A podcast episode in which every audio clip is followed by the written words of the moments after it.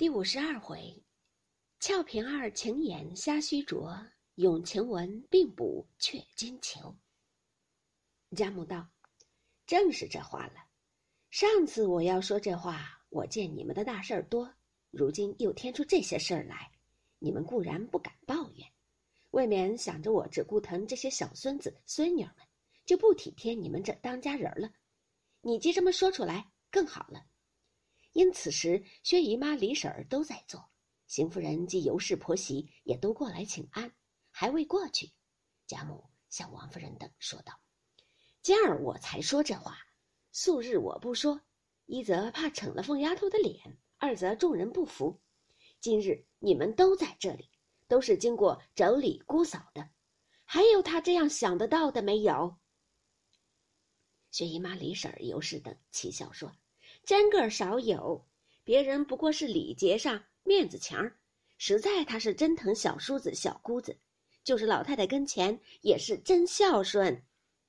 贾母点头叹道：“我虽疼他，我又怕他太伶俐，也不是好事儿。”凤姐忙笑道：“这话老祖宗说差了，是人都说太伶俐聪明，怕活不长，是人都说的，人人都信。”读老祖宗不当说不当信，老祖宗只有灵力聪明过我十倍的，怎么如今这样福寿双全的？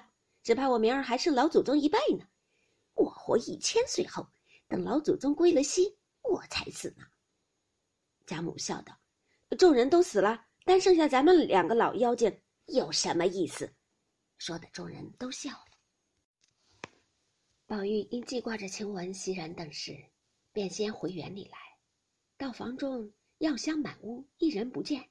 只见晴雯独卧于炕上，脸面烧得绯红，又摸了一摸，只觉烫手，忙又向炉上将手烘暖，伸进背去摸了一摸身上，也是火烧。因说道：“别人去了也罢，麝月、秋纹也这样无情，各自去了。”晴雯道：“秋纹是我撵了他去吃饭的，麝月是方才平儿来找他出去了。”两人鬼鬼祟祟的，不知说什么，必是说我病了不出去。宝玉道：“平儿不是那样人，况且他并不知你病，特来瞧你，想来一定是找麝月来说话。偶然见你病了，随口说特瞧你的病，这也是人情乖绝取和的常事儿，便不出去，又不是与他何干？你们素日又好，断不肯为这无干的事儿伤和气。”且问道：“这话也是，只是姨她为什么忽然又瞒起我来？”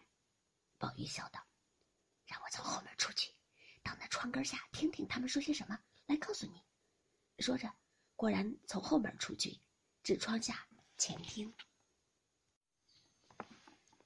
只闻麝月悄问道：“你怎么就得了的？”平儿道：“那日洗手时不见了，二奶奶就不许吵嚷，出了园子。”即刻就传给园里各处的妈妈们小心查访。我们只疑惑邢姑娘的丫头，本来又穷，只怕小孩子家没见过，拿了起来也是有的。再不料定是你们这里的。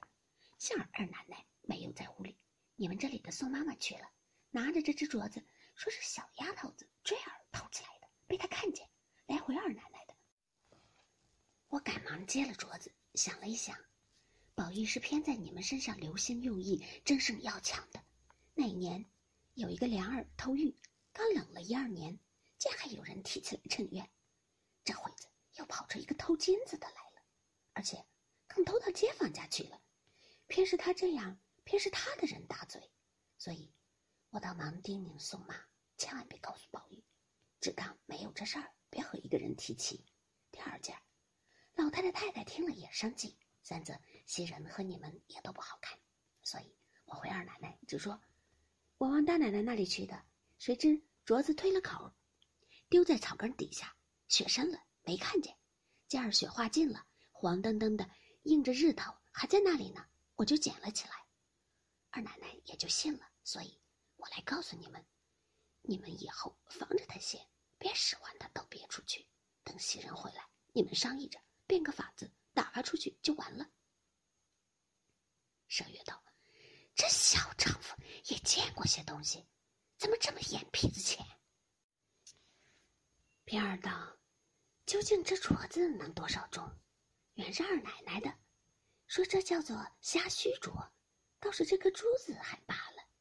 请问那蹄子是块爆炭，也告诉了他，他是忍不住的，一时气了，或打或骂，仍旧嚷出来不好，所以单告诉你，留心就是了。”说着，便作辞而去。